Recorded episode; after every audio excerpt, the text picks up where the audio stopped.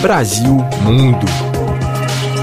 Fábia Belém. Quando se mudou para Lisboa há quase seis anos, a mineira Luciana Castelli não imaginava que ajudaria a promover uma das tradições de uma aldeia chamada Vilarinho da Furna.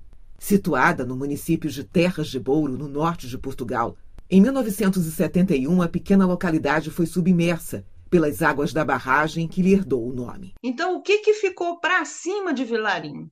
Que, que ficou vivo? Foi realmente a, a tradição do linho, foi uma delas. Porque em Vilarinho da Furna, cada casa tinha um tear.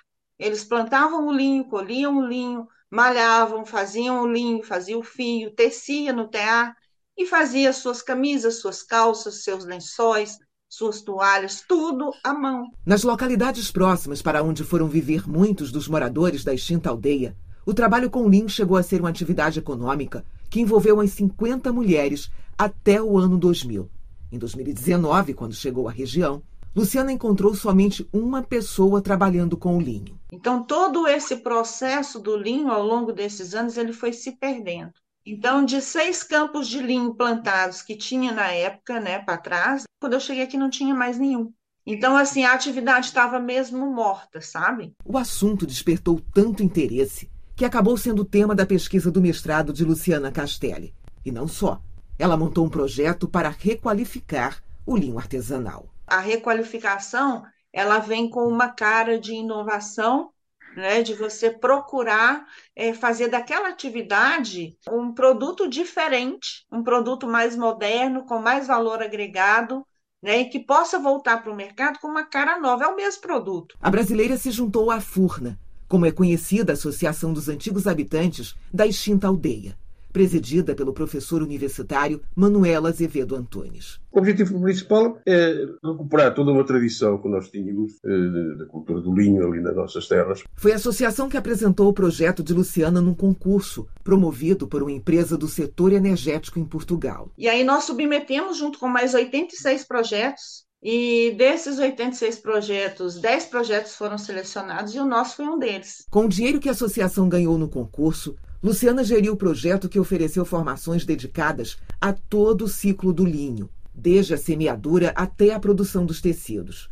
Aldina Silva, que tem uma loja de artesanato, foi uma das 20 pessoas beneficiadas. Eu tenho um tiar, comprei o tiar, mas nunca consegui arranjar quem me ensinasse.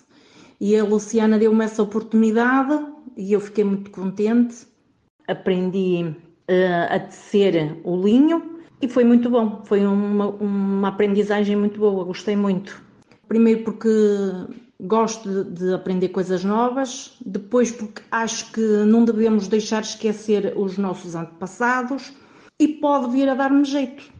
Vou ser as minhas próprias uh, passadeiras e, e tapetes e vou pôr à venda na minha loja. Para colocar no mercado as peças feitas com linho artesanal produzido pelos participantes do projeto, em 2021, Luciana Castelli criou a Lindo Linho.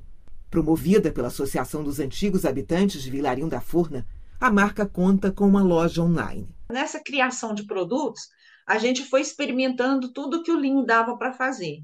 Então, nós criamos porta-guardanapos, guardanapos, caminhos de mesa. À venda também estão muitos outros produtos, como brincos, calçados, chapéus e peças de vestuário. Quando eu tenho uma encomenda maior, eu posso recorrer a essas pessoas que trabalham em suas casas.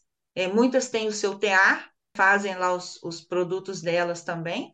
Então, esse é que é o intuito do projeto, é começar a envolver a comunidade, promover a atividade e dar trabalho às mulheres, não importa onde elas estejam. Pode estar aqui, pode estar na aldeia vizinha. Promovida pela Associação dos Antigos Habitantes da extinta aldeia, a marca tem recebido apoio da comunidade, da empresa que financiou o projeto de requalificação do linho e da Câmara Municipal de Terras de Bouro, que tem funções parecidas com as das prefeituras brasileiras. Esse aqui é o X da questão. Né? Você não faz desenvolvimento regional sozinho.